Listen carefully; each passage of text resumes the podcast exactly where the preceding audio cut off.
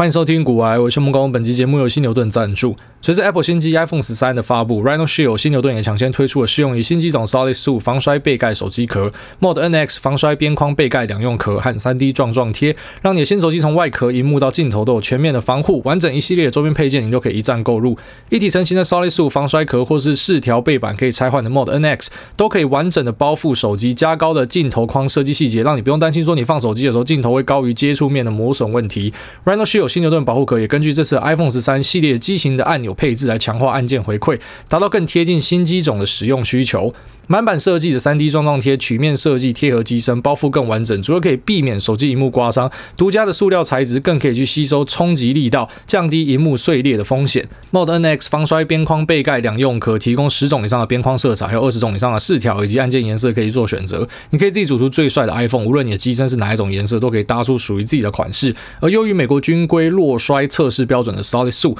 也同样拥有多色的背盖以及数百款联名与独家的设计图款。那不仅如此，Rhino Shield 犀牛盾还提供客制化的服务，你只要到官网上面去选择版型或是上传图片，就可以制作出独一无二的手机壳。无论是用个性文字写下想说的话，或是使用名牌烫印服务，不需要美编技能，也可以轻松的完成由自己所创造的独家图款。那欢迎大家立刻加入预购，你可以在连接这边找到犀牛盾的官方网站连接，以及我们的折扣码“古癌”两个字，在第一时间保护新手机。除了 iPhone 手机壳之外呢，Rhino Shield 也提供各式各样的配件，包含说 AirPods 保护壳、手机保护贴、Apple Watch 的保护壳、边框以及线材等等商品，都欢迎大家去选购。好，那最近很多人的感受应该都是被干成狗，就是干年墙上三天挖不下来，然后两只脚完全动不了，躺在那边，救护车都已经来了，爬不上去。孙子在旁边戳你的脚，没有感觉。徐立宁喝了两颗下去，还是只能用爬的。应该很多人是有这样的感觉，不管你在台股、美股、加密货币，应该都是蒙受了类似的一个一个状况。这样，那当然下跌的时候就有有些策略可以开始考虑啊。有些人会选择看到下跌就开始减码，比方说像我自己就是这样，我会承受第一波的获利回吐，然后开始减码，因为毕竟我们不是第一天报股票嘛。二零二零年、二零二一报到现在，然后基本上就是看你什么时候要杀肉而已。那这是一种做法，就是你开始去做减码，来让你自己啊确保说，假设下跌有继续的话呢，你有钱可以加码。那假设下跌没有继续的话，对，那你可能就有随砍在一个阿呆股，但至少你手上握有现金，你可以做其他的配置，这个做法。啊，另外一个做法就是那种，比方说你今天本业是非常强劲的，基本上你更有资格去当 Diamond head，就钻石手，你可以勇敢的去接股票，只是你可能要注意说，不要太快把子弹打掉就好。那就继续的 Buy and Hold，在美股这边可以这样做，在台股部分可能就去追踪说，哎，明年我们有什么样的供应链会有新的故事跟题材，那继续做一个配置。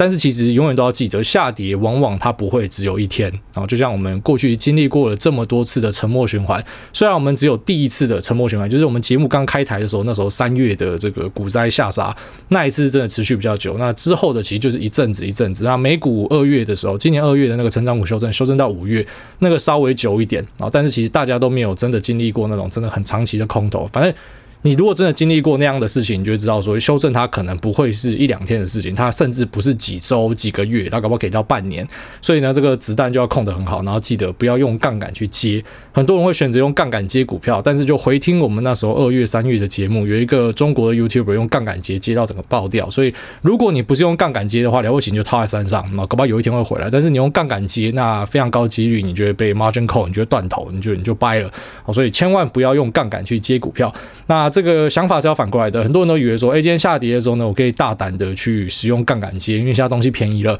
那上涨的时候呢，其实我不应该使用杠杆，但我个人觉得反而是相反哦。你可以在上涨的时候去扩大自己的优势，可是你今天只要看到反转，你马上就要认赔。然后就像是打扑克牌一样，是打扑克牌的道理。你今天开始加码了，加到后来你发现说，呃，这个状况不对了，你不可以硬跟他拼哦。其实你应该就是要赶快去去收手了，就。这一次就当成自己运气不好，因为你买进的时候就遇到一个这个崩跌，所以呢，你要去收手啊，这应该是比较健康的做法。可是其实很多人会反过来，他会觉得啊，在下跌的时候呢，我应该可以用杠杆去接，但是用杠杆接股票其实是比较危险的事情啊，因为如果说今天下跌趋势成立的话，有时候它会持续好一段时间。然后比较近的例子就是二月成长股修正三个月的时间，那可能比较久远一点的例子也没有真的很久远啊，就是呃这个二零二零年三月的那个股灾。你接了之后，你以为这边是低点，就下面可能还还可以再继续往下三十趴、四十趴，那你早就被断头掉了。所以呃，还是要跟大家提醒一下，就是在下跌的时候，千万不要用杠杆去接股票，千万不要。下跌是给你去杠杆的，下跌是去杠杆的。上涨的时候，你要稍微加一点杠杆，把部位弄到一百一、一百二十趴，OK 啦。哦，可是下跌的时候呢，千万不要去使用杠杆。那我昨天在呃这个群组里面还有看到有些人有一些比较可爱的发言啊，比方说，哎，下跌了，那。哦，他知道这个是暂时的现象哦，所以他也打算继续加码。可是有没有方法可以去减缓自己净值的下降？那当然就是减码，或者是你去使用避险嘛。可是其实避险在这时候用已经。我自己觉得啊，稍微慢一点不太适合了。我们在好几期前的节目，有跟大家提到说，呃，有些人会选择去做多 VXX 或是 UVXY 或是 SQQQ，那要去直接买现货或者使用啊、这个选择权的 call，那来当成是一个保险的部位，你就把它想成是这个东西你要付出一个保费啊。那在承平时期的时候，保费怎么样？它一定是相对便宜，因为波动率低。所以呢，这个你要付出的选择权 premium 是比较低的。可是现在已经正式的开始出事情了。虽然强调我们不知道事情会出到什么时候，可是，一般这时候呢，premium 已经开始涨价。这其实跟现实生活中的案例是一样的。也就是说，你今天去保险，你是健康的人，你的保费一定是比较低啊。你今天已经他妈开始生病，你得癌症再去保保险，人家不一定要保你啊。就算说他给你保，你的保费一定比别人高了。就是你有出过车祸，你有自撞，那你有跟人家有纠纷什么的，你下一次要去保保险，你的东西一定比别人贵啊。那这道理是一模一样的。当今天你已经看到波动产生的时候，你才要进去买保险，你的保费一定比别人贵，所以你会花出更高的避险成本。而且如果说啊、这个崩跌是没有继续的话，或者说之后变成盘跌缓跌的话，那你去持有像是 VXX 或者 UVXY 的 call，那基本上啊，因为你是买在波动率高的地方哦，所以就算它是持续下跌，你这东西未必会赚钱哦，搞不好你是赔钱的哦，所以还是要跟大家提醒一下，买保险这种东西是在我们可能几集前跟大家讲说，哎，最近有观察到天有异象，然后在美国这边我们看到说 VXX、UVXY，哇操，那个量突然变超大的，那我们在节目跟大家提到，但是当时我也是很坦白的跟大家讲，我不知道这些人是先知还是韭菜。就搞不好他们只是进来呃赌看看会崩盘哦，那我们也在过往的例子有看过说突然量增哦，就好像一堆人要进来赌崩盘，可是最后面没有发生崩盘。那这一次呢，看起来是有给他们赌到，就是他们使用这个呃 call 去买 VXX 或是 UVXY 呢，就有给大家赌到说有一个波动率上升，或者说买 SQQQ 呢，因为给他赌到一个纳斯达克大跌哦，所以看起来说诶这些人是获利赚钱，但他们是谁我们也不知道哦，反正就是市场上有时候你可以观察到，比方说在某些位置啊有异常大量的选择权在那边布单之类的啊，那也未必他们一定是先知。或什么的，那有可能就是呃，怎么讲？就是他要去赌一个崩盘，可是未必他会是对的，因为你要想，在某个位置有人这样买，就代表哦，因为这个期货跟选择权是一个零和的游戏啊，甚至是复合啦，因为最后面你会被这个那券商啊、交易商啊抽走手续费嘛，所以啊、大家加起来的钱其实是变少的啊。有人会把别人的钱赚走，可是大家整体的钱是变少的，因为会被这个啊券商给给赚走这样啊，所以是一个复合的市场。所以当今天有人在那边买部位，就代表说有人卖给他，啊，卖给他的就是跟他对赌嘛，就大家就在那边赌一个，呃，你赌行情会会放大，我赌行情不会，哦，大概是这样的一个状况。所以，如果你今天已经卖人家半拍了，你才要进去买保险的，你自己要去注意一下这个 IV，就是隐含波动率的部分，它可能会影响到你的选择权的价格。那当价格过高的时候呢，你这样买进去，你就只是造成自己双八的危险而已。好，所以总之，散户最好的避险呢，就是减码哦，就是不要去想有的没有的，不要想要去对冲，不要想要去怎么样怎么样的锁价格啊套。利啊什么的，那个一般人是做不来的啦。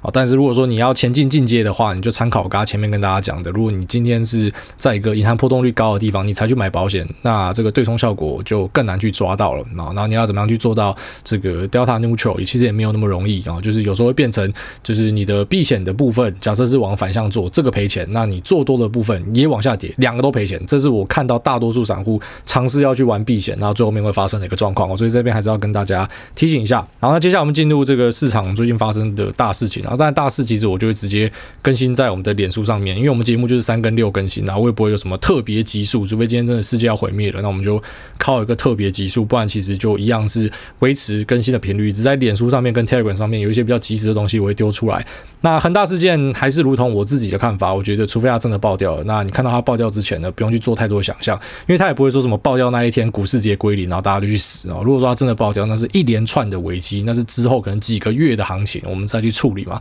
你真的看到再来处理嘛？就是你事前去做很多假设，其实是没有什么太大意义的。然后，因为你在上个礼拜假设是恒大害你的股票跌。那在前几天呢，你可能会讲说，那是美国联总会害我跌，因为要转阴了，要 taper 了什么的。然后现在呢，就变成大家讲说是中国限电害大家跌。好，所以你到时候就会发现说，你就是在找一个浮木而已嘛，你就在帮你股票下跌找一个安慰嘛。可重点你不要找安慰啊，重点是好，所以这东西我还可不可以报？那恒大事情我一直觉得说还好，就是因为啊，最后面金管会也跟你讲了啊，实际上的曝险可能就二十几亿吧。然后一些你有买到的新兴市场债，你可能会踩到雷哦，那个多跟少自己要去参考一下。那以及呢，就是中信银跟上海商银哦，他们总共曝险的五亿啊，五亿是多少？就超级迷你小钱啊，所以基本上就没有直接受到冲击啊。也就是说，如果你今天是什么中信银或者上海商银的股东，你要去看股票，你要把这个当成是股市下跌那。这的一个原因哈，是因为很大，那导致你手上的什么啊，比方说什么中国信托的股票，或是啊上海商银的股票下跌，那你要把东西砍掉，我觉得哎还算合理哦。即便我已经告诉你影响很小了，但没关系，你会怕你就可以砍嘛。就是你要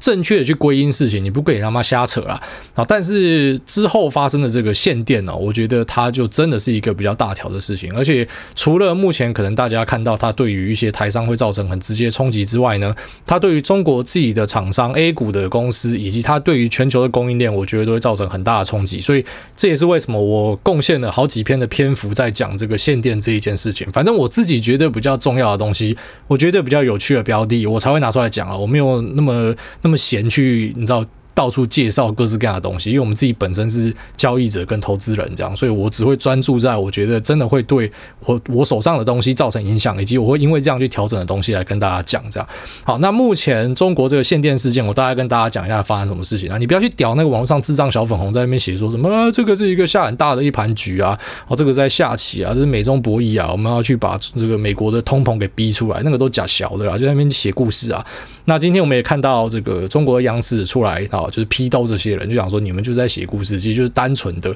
这是一个能源的问题，这是一个价格的问题，供需的问题。那确实我认同这个中国央视的一个说法，啊，这才是真正的问题，因为你任何一个人都可以直接去查到，好，比方说这个证交所，啊，这个不是台湾的证交所，是郑州商品交易所。证商所、证交所啊都可以。那这个交易所里面呢，你可以找得到动力煤的报价，你去看一下动力煤的报价，其实它一路都在上涨，从二零二零年三月到现在都是在上涨。那只是它本来的上涨算是一个温和的，就是现在就是一个什么东西都在涨的时代，很多的原物料都在上涨，很多的股票都在上涨，所以大家可能并没有很认真在看待这件事情。可是直到近期在九月多的时候开始直接井喷。那为什么会突然井喷呢？其实有时候就是东西踩到了一个临界点哦，就就喷的这样。那各式各样的坏消息刚好组在一起，连成一条线的时候呢，就就爆炸这样。那其实我觉得比较早的因素是因为啊，就是。澳大利亚，也就是澳洲，他们去指控中国，就是有可能是散播武汉肺炎的一个核心的地方哦。就是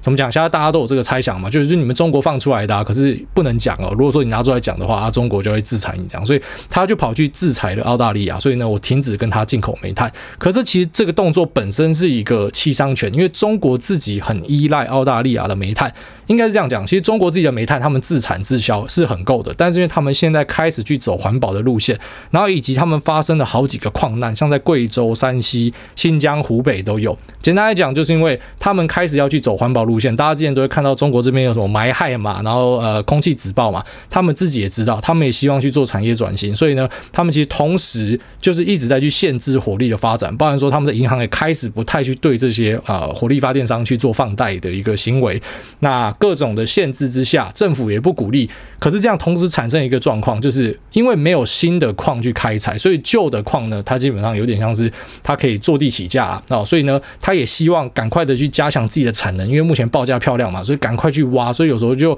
没有顾及到公安的问题，所以就死人了。然后今天讲就是死人了，所以好几个这个。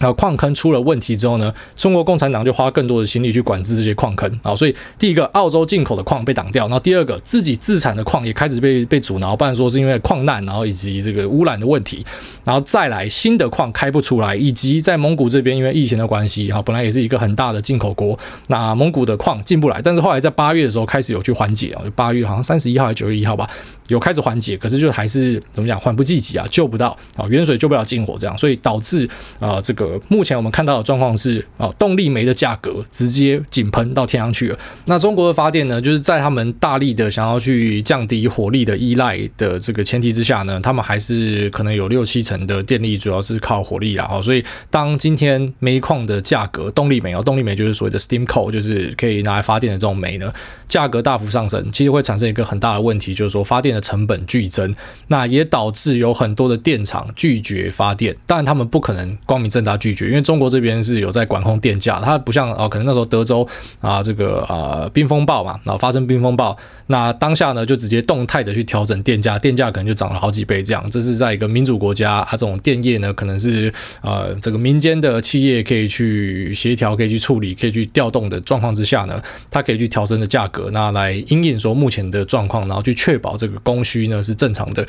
好，那可是呢，在中国这边产生的状况，就是因为政府是强制去管控这件事情，所以基本上他们有时候就会装死。就是他知道他今天发一度电就是赔一度电，所以他就直接开始去报税修。所以在中国这边就看到很多的电厂，他们去报税修，就说我们的机组要要修啊，有问题什么。他实际上就是不想要发电，因为发电呢，每发一度电就是赔一度电这样。好，那除了这个呃高度依赖煤矿，那煤矿的价格大幅上升之外呢，第一个雪上，第二个雪上加霜的东西就是天然气。啊，天然气主要也是中国的发电的一个很大的一个来源，大概可能占个二十个百分比这样。那在天然气的价格部分，大家也看到了，它是持续的在上涨。那这其实也是跟目前在中国这边呢，天然气的报价好，那全世界的这些天然气商呢，都急着去把液态天然气呢送去中国这边哦，让我们去做发电。因为目前中国这个世界工厂呢，正在大力的运行哦，产出啊，可能大家用的这种 Chromebook 啊、iPhone 啊，各式各样的东西，所以啊，这个天然气的价格呢，也跟着水涨船高。那我觉得其实。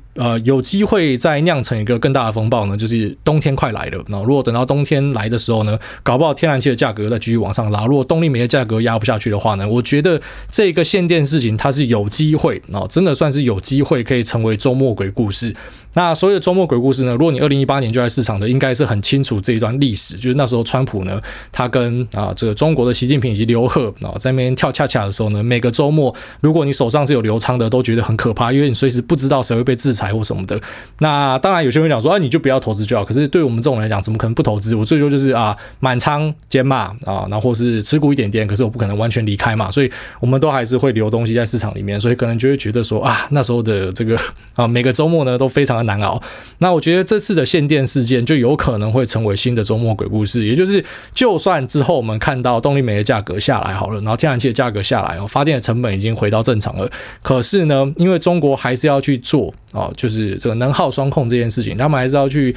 呃转型到更干净的能源，以及他们希望去把一些所谓的高污染。比较没有这么有产值的东西给给汰除掉，因为像他们当时讲说要去去掉低端人口一样，他们现在也想要去去掉所谓的低端产业这样子啊，高污染产业，所以呢，随时随地，我个人觉得都有机会，就是如果说你是在中国啊，特别是几个那个特别。被盯到的大点哦，像是江苏啊、广东啊、浙江啊，好，那以及福建啊，然后这几个大点有很多都是台商在那边的。那我个人是认为有机会，就是随时都会跟你来一出，说让你停电这样的一个状况。然后那停电当然最直接就影响到你的产能，就影响到你你赚的钱这样子。那所以我个人觉得，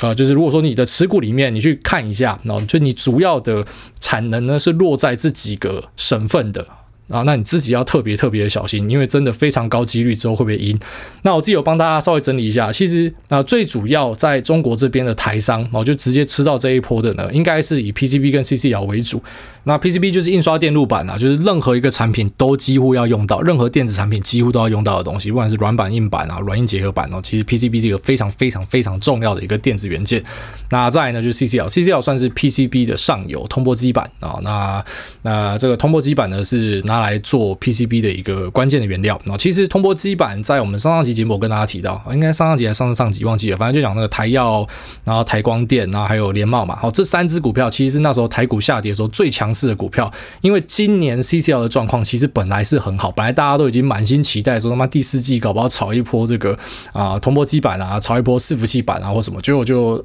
半路杀出了一个程咬金限电。好，所以你去做主动投资，你本来就应该要随时待在市场里面。然后当然你不用搞到说，可能像我们这种就是全职，那甚至有时候会去盯盘，你不需要这样。可是你跟新闻真的要跟紧一点，因为随时都会有新的状况产生。这样，那目前通波基板他们遇到的问题，就是因为啊，其实他们耗电量大嘛，所以第一个受到冲击啊，其实最。最初最初被打到就是台光电这一家，然后最早新闻放出来就是台光电直接被停产了这样。那我目前知道有受到影响的，包含说像金像电、汉语博德、那定影啊、建鼎、晋鹏、真鼎、台宏、台郡啊，然后以及刚刚讲的 CCL 三个厂以及 ABF 新兴、景硕、南电，其实都有被。打到啊，那目前当然是跟他们讲说啊，到九月三十号。可是我自己是觉得，在九月三十号之后，首先第一个先去盯能源的报价。如果说这个啊，动力煤跟天然气的价格就是高居不下的话呢，那。可能这个东西会继续延迟，那就算是价格有跌回来哈，可是碍于这个环保政策嘛，就他们现在要加速环保，所以还是可能随时随地呢都来跟你玩一出限电这样子。那除了刚才讲的 PCB 跟 CCL 之外呢，网通的部分像是中雷、奇迹、智毅哦，也都有踩到。那线材厂的茂联，然后以及工具机的亚德客，连接器的这个嘉泽跟优群啊，嘉泽就是做这个 CPU socket 的。那以及其他的像是宏致、华宏、天宇、新力、周巧这些，可能大家就比较不知道，也也没有那么重要的小标的啦。那再就是。是啊，这个电源供应器，像是光宝科、台达电啊，他们是讲说没有收到通知哦。国巨也说他们没有收到通知，因为好像国巨的厂虽然也是在正央核心，可是是另外一个地方，叫什么苏州新城还是啥小的。然后那个那个地方好像并没有这么严格限电，可是，一样就是你随时要去做好，他们可能也会被抓去打的准备。然后同时我自己。啊，就借由朋友这边交叉确认到的一些东西，也跟大家分享一下。就说，呃，刚刚讲的这些在做电子零组件的很多被打到嘛，可是有些东西他们有去避开。啊，举例来说，像是 OEM 或是 EMS，就是所谓的专业代工。那专业代工呢，呃，像是鸿海啊，鸿海集团，据我所知是受到影响是比较低的。那再来就是，好像是晶圆代工的联电以及台积电南京厂哦，像这种也都是比较比较不需要担心的。也就是说，他们自己很聪明啊，他们知道哪些东西可以碰，哪些东西不能碰。然后这是我目前。得知到的东西啊，但是像是比较呃，也是属于怎么讲比较大咖的，像日月光，它还是被动了。所以哪天会不会真的也动到啊？举例来说，刚刚讲红海集团或是啊联电、台积电。真的很难说，因为最近共产党的一些做法，我觉得他们已经没有在理性思考，有点像是到处在挥拳这样。所以可能如果说你持股这些东西的，你自己都要稍微去注意一下。好，那日月光它虽然比较大尾，它可以瞧，可是它其实也只是延后一天，就是赶快把它产线上的东西去做完，不要说有浪费的状况。那之后呢，还是要去配合限电哦。所以我们之后都要继续去盯这个，我觉得算是会对于台湾的啊、呃、这些供应链造成很大影响的一个事件，以及对于美国，我觉得也会，因为你货出不去。啊，其实本来是讲说，啊，就是可能在第四季或者明年都还是会有很强劲的拉后潮嘛。那对于美国的一些。啊，比方说消费电子产品什么的，大家可能都是很看多。可是现在遇到这种啊，举例来说，供应链东西就做不出来，因为被限电的，那可能他们也会连带的受到一些影响。啊，所以说我才会觉得这个有周末鬼故事的等级啊，就是真的有周末鬼故事的等级。因为那时候呃贸易战，然后因为可能很多人还没进市场，我稍微讲一下，那时候状况就是美国随时去制裁中国的东西，中国随时也去反制裁美国的东西。举例来说，今天就是制裁说你技术成分含量高于一定比例的东西不可以输出给中国，所以那时候联发科立即就直接就跳楼了。你只要被打到，你就跳所以今天。如果说有哪一个关键的供应链突然又被限电了、停产的东西出不去的话，那我觉得它造成的破坏其实是一样大的。所以啊、相较于恒大事件呢，就这个事件，我会建议大家，因为它对于大家的标的呢是直接可归因的，他们是有有因果关系的，所以呢，你可能真的要比较去注意一下。那除了那些直接被限电的，然后以及他们的啊、可能客户啊，像是美国这些公司会受到影响之外呢，一些就算它可能是在台湾的。但是呢，啊，举例来说，我今天要组一台 PC 出来，我要组一个 NB，我要组一个手机。那就算有些供应链它全部厂都在台湾或者说在海外好了，好，可是一些关键的东西、关键的零件做不出来，因为在中国这边被限电了，那也会影响到台湾这边的出货。所以我个人觉得这真的是一个好，就稍微比较大条的事情。那大家应该要要要要继续的去观察它。不过当然每一次有人受害，就一定会有人受惠。然后那受惠的可能你就去注意一下。然后就是啊，第一个它厂不在中国境内的啊，不过也要去注意说会不会有些关键零组件在中国这边出不来，导致它也跟着不能出货。然后这比较。较大条。那以及另外一个比较线性思考可以想到的呢，就是因为中国现在要去停止这些所谓的高污染啊、炼钢炼铁啊，那甚至一些纺织啊，那或者是这个石化产业啊，反正各种会污染、会耗电的东西，我都要去挡。所以呢，最近可以去看一下，比方说台湾或是美国的能源股啊、石化股啊，啊这些可能会成为一个资金的避风港啊。但当然，我觉得那、这个东西的题材，嗯、就是对我来说强度是不够的啦，我自己还是比较喜欢电子股啊，因为有听我的节目应该都知道，我自己比较喜欢电子股，所以像这样的东西，我不会再继续跟大家 update 哦。如果说你是觉得呃你想要去上这样的东西啊，就是各种什么原物料啊、能源啊，那中国这边跌倒，别人会吃饱的哦，你要去自己要去做这些关于啊，第一个就报价追踪啦，然后以及啊继续关注中国这边受到限制的产业，他们最后面有没有做出什么样的变革？好，这可能是大家要看的。好，那我们就进入 Q&A 第一位，三只青蛙说五星吹上天。那挨大怎么样写交易记录？有没有推荐的工具？多久会回顾一次？初学的话会推荐怎么检讨？祝挨大全家一夜好眠，一觉到天亮。那交易记录当然比较基本的，比较土炮的，就是直接拿一个笔记本出来抄每天的净值，然后跟你的交易决策嘛。那比较进阶的，就是把它弄成 Excel 拉一个表格这样。那如果说你要再更进阶一点，或者我觉得更聪明一点，就是你去抓一个 App，然后其实有很多 App 啦，就不在这边做推荐的那种记账 App，然后然后找有那种可以把这个好每个账户单一都列出来走势图的，以及合并的走势图。像我我在我的脸书上那一天跟大家分享我一个获利回吐的那个账户的净值变化，我再跟大家讲一个故事嘛。那像那个 App 就是我自己在用的，我觉得非常好用，它可以去呃记录你可能。因为我多个账户嘛，所以多个账户分别的净值是多少？那我觉得这是一个很重要的过程啊，就是怎么讲？你一开始刚进来的时候，你就想说，诶，你不就一个账户而已吗？或者说啊，我有三个账户，我自己有多少钱，我自己要知道啊什么的。可是你弄久，你真的会开始去啊。有可能会怠惰啊，有可能会会疏忽啊，所以你就忘记说，比方说你这个策略已经一直在赔钱了，你自己都没有注意到，听起来很白痴，对不对？可是真的会发生，就有点像是你今天如果只是管自己的钱没什么问题，可如果你今天开一个公司，就算这是你自己的公司，可是因为你业务多了，那你可能最后面啊、你的记账没有做好的话呢，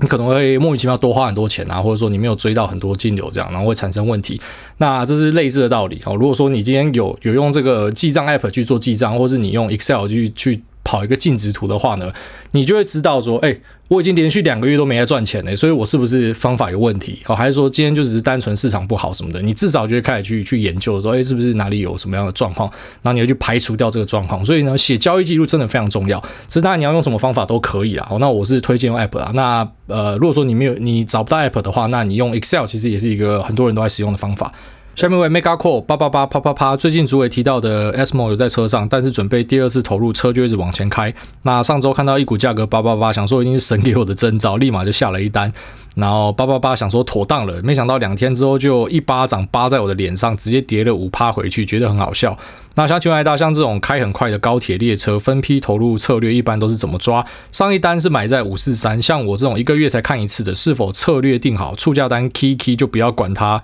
来得更合适呢？OK，那其实 SMO 刚好我在 Telegram 美股群有跟大家分享哦，就是因为那时候。第一天下跌，大家说要抄嘛，然后我看很多人讲说什么便宜了赶快买，我就跟大家讲说，其实你知道有时候下跌不会只有一天，搞到明天更便宜，所以你不要在第一天就把子弹要打掉。然后我就拉了那个 SMO 的长期走势给大家看，其实，在一些点位胜率是相对高的，比方说 Moving Average Sixty 哦，就是六十天的移动平均线，你会发现每次打到这个地方，哦，就很像是落汗的肾亏骨一样，每次兽人来犯或是任何的敌人来犯呢，那落汗人就会躲进去肾亏骨，在肾亏骨他们就得救了这样子。好，那这个。六十的移动均线呢，其实在呃这个 SMO 的案例上是还蛮不错。其实应该在很多美股大股都是这样。你会发现哦，如果你今天把 Moving Average 六十抓出来，很多时候就打到这边，然后就继续往上弹的。所以当然这边就可以当成是策略的。加码的位置啊，就是当然你就可以把把单锁在这边。好，如果说你是一个月看一次的，你可能就设出价单在差不多 moving average 六十的地方。那如果说跌下来有捡到，你就捡到；没有捡到就算了。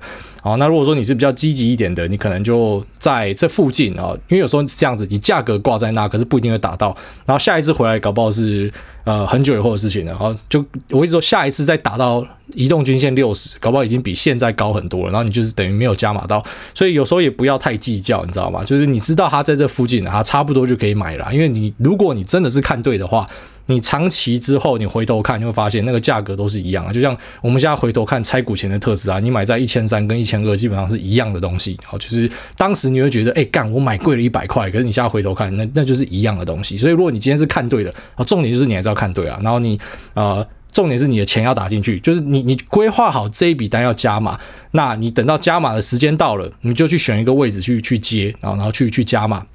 那不管是你要像我这样子用股价去分析，还是说呢，你就单纯用估值去抓一个区间都可以。那只是呢，你要确保这一单要打进去，就是有时候不要太太小气，你知道吗？啊，这个哦，我要设定七百七十要接，就它跌到七百七十一，我没接到，然后车就开走。这种你真的会想把自己的懒趴整个捏坏掉，你会想要。整个把它掐爆，所以我会建议大家啊，基本上跌到差不多的位置，你就可以主动去，然后你用 market 买进，其实都没有问题啊。好，大概是这样。那下面为这个 Fank 他说投资加密货币，那五星吹捧主委，请问主委未来有投资加密货币的计划吗？或是推出自己的 NFT？好，之前有人跟我讲说可以把那个 Choco。就是我画的那个秋口图，然后拿去做 NFT，然后我自己就试了一下，后来觉得太麻烦，我就不做了。但因为这样子，就买了一批以太币，这样。那我自己手上是有比特币跟以太币，可是我不会把它当成是投资，我也没有把它当成是很认真的资产规划。反正我好像买了。大概一百万吧，我就放在那边，就就放着这样。我也没有想象说它是一个投资或什么，就只是自在参加这种味道。那你说我自己会不会更认真去投资它？我自己觉得目前还是不会。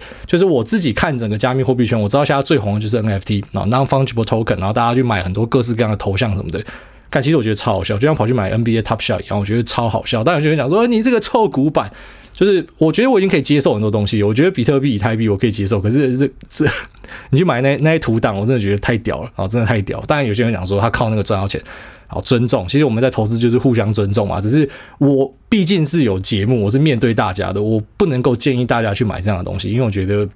啊，怎么讲，就是我们用统计数据来看。吃屎的人的几率是太高太高了，所以我我非常不建议大家说你把这件事情当成是所谓投资。但如果说你是想成是资产配置，然后你想要配一点比特币的话，我一直都觉得可以这样做。只是以我自己来讲，就算我真的很认真要做这件事情，我那个 portfolio 占比可能最多一两趴，我不可能把它拉成是一个就是很大的部位。那其实跟我自己对这个产业的了解度以及信仰度是有关的。然后就是我还是比较喜欢一个已经有做出实际上东西的的东西。然后举例来说，我一直都很期待。比特币它可以被啊所谓的主流社会给接受嘛？啊，你在我们过往的节目就知道说我对这个东西是没有什么意见的。那我觉得如果说今天啊一些网站可以去接受，那一些实体的通路像特斯拉可以接受比特币，用之前，然后是以后亚马逊可以接受什么的，这都是好事情啊。那如果等到它的应用开始变广，你要我把它纳入配置，我觉得可以。那当然有些人讲说，等到那时候它的价格一定就不是这样了。啊，当然你有梦你就可以去做这样的东西啊，只是每个人就有自己的一个。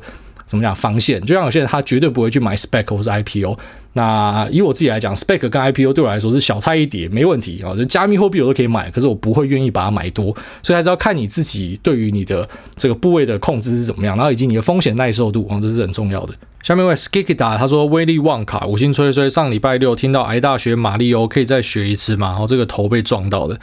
马里奥卡哎，好，下面一位这个画面比例太夸张，说 B O O S right，。那请问诸位，如果手边有一笔现金，然后追求准备两千万，预计退休使用，不追求总成长性回报较高的 ETF，只追求股息的殖利率，请问有推荐的 ETF 配置吗？比如全买零零五六，或是分散风险也配置美国的 ETF？那当然，如果你今天是要追求配息的，对啊，零零五六可以看，你也可以看 REITs 啊，就是这个房地产信托基金。那你也可以去买，就是美国的这种所谓的 dividend ETFs 啊，就是有在配息的 ETF。那只是呢，我个人给你的建议是啊，其实直接买大盘市值型 ETF 就好了啊。还是很多人过不过不去心中那一关，他就觉得一定要配息才是有赚到钱，但是不是这样子的。你今天要去看报酬的时候，你第一个要先看资本利得，第二个去看配息啊。那如果说把这两个相加起来，就是我们的总报酬的话呢，你会发现大多数的。啊，以全球来看，几乎都是这样的状况。市值型的 ETF 呢，真的是朴实无华且枯燥，就这么简单的一招，然后它可以比你这种啊找一堆人去啊这个去选股，去选今年的殖利率怎么样，谁明年可能比较高，把它拉进来，怎么成分股调整什么，管理费又更高，然后就打不赢，完完全全的，然后就是靠这种市值在成长的东西。那基本上你去投资这种大盘市值型 ETF，它本身也是会配息，所以你要去比较报酬的时候，你是要把那种啊就是还原后的报酬拿出来比较，也就是说今天假设都完全没有配息的话，那实际上两个的报酬怎么样去拉就知道了啊。顺便给你一个想法而已啊，也就是说你要去投资这种所谓的股息型的，我还是没有问题，因为那都是个人的选择。只是我给你一个思考方向，就是你拿去跟这种所谓的。啊，美国或是台湾的大盘市值型 ETF，像台湾就是零零五零零零五一，那美国就是啊 VOVTI IVV SPY，好像这样的东西呢，去比较一下，应该就可以懂我的意思啊，你就可以懂我的意思啊。下面因为这个郭一贝他说，这么说来，书其实是最值得的订阅，嗯，我觉得是啊，哦，因为书这种东西很亲密啦，也就是说，你今天去看一本书，如果它不是随便乱写的，或者说那种很单纯的工具书，就是嗯，怎么讲？所以工具书就是他直接告诉你方法什么它，没有任何的个人论述，也没有任何的什么情感之类的。那它就是一本工具书啊。可是如果是任何一个就作者有认真在写的东西，有点像是你就是在跟这个人交朋友这样。所以你花一个两三百块，然后可以去吸收这个人，因为你知道每个人写书怎么样？除了少部分他会觉得要长招之外，大多数人应该就是我想到什么，我真的觉得很重要的，我就写给你这样。所以这可能是啊，就是每一个作者几十年的生命精华，然后把它写在这里面。所以确实你花两三百块的东西去买人家生命精华，我觉得是超级超级值得的事情，是吧？所以，呃，看书是一个很棒的投资，我觉得没有什么问题。好，下面一位现在做什么？他说五星吹捧，从第一集就开始听挨大节目，觉得很不错，可以从不同的面向看股票，即使不是很常进出股票市场的用户，还是可以随时的了解市场的动向。那白伟最最近自己也开始做了 podcast 节目，叫做见世面，那主要是从建筑的观点跟设计来看不同的面向跟领域，期待可以带给大家一些启发跟共鸣。好，感谢分享。那下面这个 Choco Ball 他说，虽然马里奥的设定是意大利人。但是游戏中的配音一直都是美籍法裔的后代，现年六十六岁的 Charles Martinet 老爷子。他本人是一名演员跟声优，自从接下马里奥的配音后，就成为他声音比本人更有名的职业。那也拿下了金氏世界纪录，帮同一个角色配音最多次的纪录。啊，非常感谢这个 Chocobo 的冷知识。那下面有这个韭菜阿富，他说五星吹捧吹吹。那主委之前有讲 sell put 的做法，想问主委有没有其他常做的 option 策略？那如果都做中长期一两年的 Lip Call，那不知道二十趴这种杠杆仓位会不会太多？挂号顶多吃龟苓膏也不会睡不好。那 PS 身边一群朋友，包含美股群的人，听了朱伟上次介绍，也一直在问怎么做 option。那朱伟好像无意间的养大了一群韭菜，不是？所以我就讲说，你知道大家会跟我讲说，哎，你可不可以讲一点这个，讲一点那个？可是有些东西我觉得讲了就会害人啊，因为